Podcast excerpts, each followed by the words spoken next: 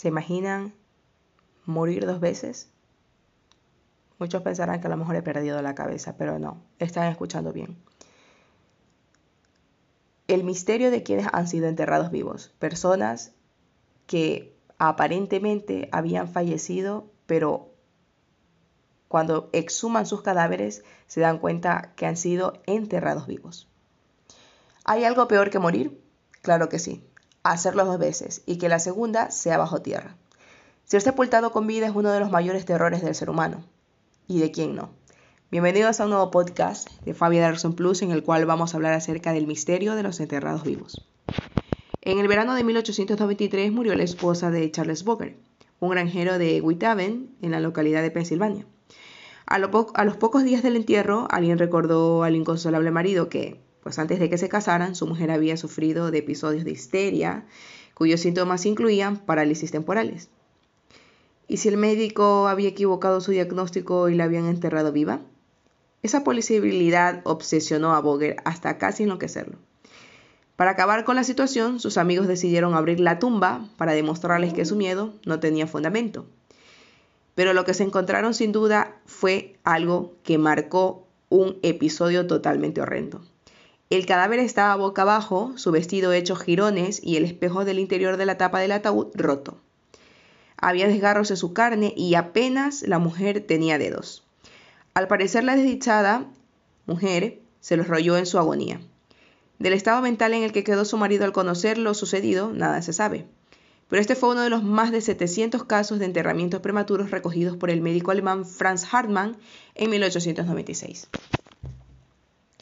Desde mediados del siglo XVII y sobre todo a lo largo del siglo XVIII, un temor recorrió Europa y en Estados Unidos, el de ser sepultado antes de hora. Un estudio parisino sobre las últimas voluntades revisó mil testamentos realizados entre 1760 y 1777, años en los que sin duda se dio la histeria colectiva por no ser enterrado vivo. Trece de ellos incluían salvaguardas para prevenir un entierro precipitado. Otros 34 pedían sin más que se retrasara el sepelio. La viuda de un marqués incluso exigió no ser sepultada antes de que hubiera pasado 24 horas de su fallecimiento y solo después de que le abrieran el pecho hasta verle el corazón y cerciorarse de que no latía. Otra mujer ordenaba que le hicieran cortes en las plantas de los pies como paso previo a su visita al cementerio. Y ese pánico parecía tener base. En 1749, el médico francés Jean-Jacques Bruyère afirmó haber encontrado 56 casos de este tipo.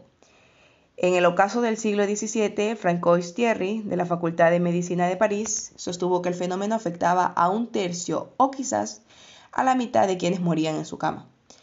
Y a principios del siglo XIX, los investigadores eh, William Tepp y Bollum publicaron un listado de 161 personas enterradas, diseccionadas e incluso embalsamadas vivas.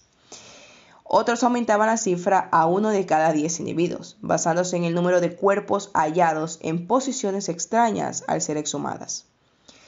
En Suecia se decía que este espanto sucedía en el 10% de enterramientos. En Francia se habló incluso de uno de cada mil y en Inglaterra y en Gales se dieron datos de 2.700 falsas muertes. Totalmente algo loco si nos podemos analizar. La situación no había mejorado mucho en fechas ya adelantadas como en el siglo XIX. A pesar del progreso de la ciencia, la medicina de esa época continuaba inmersa en una rica subcultura de, mitos paganos y supersticiones populares, como la que sostenían que el cuerpo, pues a lo mejor de un asesinado rompía a sangrar en presencia de su ejecutor o muchas más leyendas religiosas. Sin duda alguna, el proceso de certificar una defunción no había cambiado en nada desde la Roma clásica. Para ellos la muerte era la ausencia de latidos de corazón y la falta de respiración y sensibilidad era lo que bastaban. Cualquiera de estos criterios debían usarse con precaución, pues se podía estar ante una muerte aparente. La única prueba incontestable de que una persona había abandonado este mundo o este valle de lágrimas era el olor de putrefacción, producido por dos sustancias orgánicas de nombre revelador, la putrescina y la cadaverina. Por eso muchos doctores alertaban del peligro de dar por finado a quien no lo estaba. Y el camino hacia el terror al, enterramiento prematuro empezaba a abrirse. Hay muchos casos que se citaban en esa época de niños extraídos por cesáreas de su madre muerta y de ahí se deduce pues que una mujer en ese estado podía darse a luz. ¿Por qué? Porque los niños salían con vida. También cuentan numerosos cadáveres de, varones que regresaban de la vida y ese episodio pues se convirtió en un clásico de hablar de la muerte, no muerte, eh, y muchos países de Europa tuvieron su propia versión del mismo. Momento de, de experimentar este caso, ¿no? ¿Se debe acaso a errores médicos tomados por resurrección? Una de las primeras voces que alertó del peligro de las sepulturas aceleradas fue la del filósofo inglés Francis Bacon. En su historia de la vida y de la muerte narra la desgracia de Juan Duns Escoto, un teólogo franciscano escocés que murió inesperadamente en el año de 1308, cuando visitaba la colonia. Cuenta Bacon que Escoto caía a veces en una especie de coma y que por esa razón temía ser enterrado vivo. Había también aleccionado a su sirviente para que, llegado el caso, comprobara que su fallecimiento era cierto, antes de que lo depositaran en la tumba. Pero para su mala suerte, el religioso fue sepultado en ausencia de su criado. Este mismo, eh, es decir, su criado, temeroso de que se hubiera cometido un error, pidió la exhumación del cuerpo y vio que el cadáver de su señor presentaba las manos rotas y los dedos mordidos. Según Bacon, la tumba del pensador medieval lució esta inscripción que les voy a decir a continuación. Aquí yace Juan Escoto, una vez enterrado pero dos veces muertas. Muchas de estas leyendas eh, corrieron a voces, no solo leyendas, sino historias Em, de la vida real, ¿no? El miedo a una muerte aparente provocada en toda Europa, España incluida, eh, la aparición a partir del último tercio del siglo XVII de todo un subgénero literario de historias de finados que no lo estaban. Eh, la mayoría de estas narraciones eh, indica o inicia en lo horrendo y macabro una época pues marcada por el temor de muchísima gente y de hecho la mm, creación de, llamémoslo así como cosas puntuales eh, de seguridad para que se certificara que el difunto, en caso ser, era realmente enterrado vivo. Por ejemplo, en el siglo XVIII aparecieron los primeros ataúdes de seguridad. Cito, el pastor Roberto Robinson murió en 1791 e hizo instalar un panel de cristal en su ataúd, y su mausoleo debía ser visitado regularmente para comprobar que no había señales de respiración en el vidrio. Asimismo, el duque Fernando de Brunswick, mariscal de campo prusiano, murió un año después e hizo que se le enterrase con un cristal que permitiese la entrada de la luz y un tubo que hiciera circular el aire, Además, se le enterró con dos llaves, una para abrir la caja y otra para salir de la cripta. Tales fueron las magnitudes de psicosis de la gente al morir en, este, estos siglos que mm, tomaban este tipo de precauciones para que no se los enterrara vivo.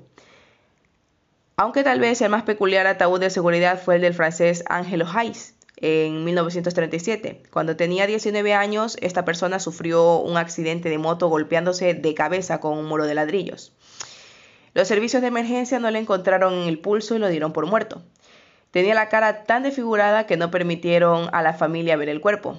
Fue enterrado en Saint-Quentin de Chalais, pero la sorpresa saltó cuando, dos días después, cuando la compañía de seguros necesitó comprobar el cuerpo y al abrir la caja el forense se encontró con que Heinz estaba vivo y en coma. Esto había reducido su necesidad de oxígeno y le permitió sobrevivir dos días enterrado. No solo logró recuperarse por completo, sino que además la experiencia le, le llevó a inventar un nuevo tipo de ataúd de seguridad que incluía una pequeña despensa, un retrete químico y un transmisor de radio. En los años 70 se convirtió en una celebridad menor en Francia, realizando exhibiciones siendo enterrado vivo con su ataúd en televisión. Pero bueno, me parece muy prudente citar casos verídicos de gente que ha sido enterrada viva con mala suerte, no con fortuna como la de este francés que cité anteriormente. Para ello vamos a citar el caso de Essie Dunbar, en 1915, una mujer de 30 años de edad, originaria de Carolina del Sur, en Estados Unidos, sufrió de un ataque fatal de epilepsia. Todos la dieron por muerta. Sus médicos y familiares planearon su funeral. Aún así, su hermana, quien vivía en otra ciudad, deseaba verla una última vez para guardarle el debido respeto y despedirse. Eh, lamentablemente, pues no pudo llegar a tiempo, por lo que en algo que resultaría raro para nosotros, solicitó que sacaran el féretro para darle el adiós. La sorpresa en este caso fue cuando sacaron el féretro de la tumba, lo abrieron y Essie seguía viva y sonriendo por haber sido rescatada. Essie Dunbar lamentablemente pues, a pesar de haber sido rescatada, murió de inanición a los dos días. Lamentablemente, ¿no? Por las condiciones en las que estuvo expuesta. Uno de los relatos verídicos también más conocidos sobre un enterramiento prematuro fue el publicado en 1674 en el panfleto inglés News from Basingstoke, una tal señora Blunden, vecina de un pueblo de Basingstoke, nombre moderno del lugar, y descrita en este texto como una mujer gorda a la que le encantaba beber brandy, se sintió indispuesta y pidió a un boticario pues, que le preparara laudano, una tintura de opio muy usada contra el dolor. En lugar de seguir la posología, la paciente se tomó casi todo el contenido de la botella y cayó en un profundo estupor. Al ver que no se despertaba, sus criados avisaron al responsable del bebedizo. Este les advirtió de que quizás no lo hicieran nunca. Y eso pasó. Más o menos, el marido de la desgraciada víctima, un hombre rico llamado William Blunden, se hallaba en Londres y pidió retrasar el sepelio hasta su regreso. Pero los familiares y sirvientes lo ignoraron y enterraron a la dama al, al día siguiente, sin esperar a nada, ¿no? Uno de los portadores del féretro notó que el cuerpo se movía, pero no pensó que se tratara pues de nada raro. Hasta comentó con sorna que se agitaba porque no encontraba la postura adecuada. Dos días después, unos chicos que jugaban alrededor del cementerio de la iglesia del pueblo escucharon gruñidos, carcajadas y una voz que parecía venir de la tumba morada de la buena señora. Sáquenme de mi tumba, gritaba. Se lo contaron a su profesor, que los regañó por quererse reír de él. A la mañana siguiente los niños escucharon de nuevo esos lastimeros gemidos, y muertos de miedo volvieron a decírselo a su maestro, que esta vez los tomó en serio. Convencer al párroco de que podía haberse cometido una dramática equivocación llevó varias horas. Pero al final de la tarde decidieron exhumar al cadáver. Al abrir la tapa del ataúd hallaron el cuerpo atrozmente amoratado y golpeado, debido a las lesiones que la mujer se había causado en su lucha por liberarse. La señora ya no presentaba signos de vida, pero el párroco prudentemente mandó a dos hombres que guardaran la tumba durante toda la noche. El clima era frío y húmedo, y desapacible así que los custodios cubrieron el féretro y se refugiaron a la iglesia. Al levantar la tapa la mañana siguiente descubrieron un cuadro espantoso. La mujer había revivido de nuevo, desgarrado el velo que la cubría y arañado muchas partes de su cuerpo.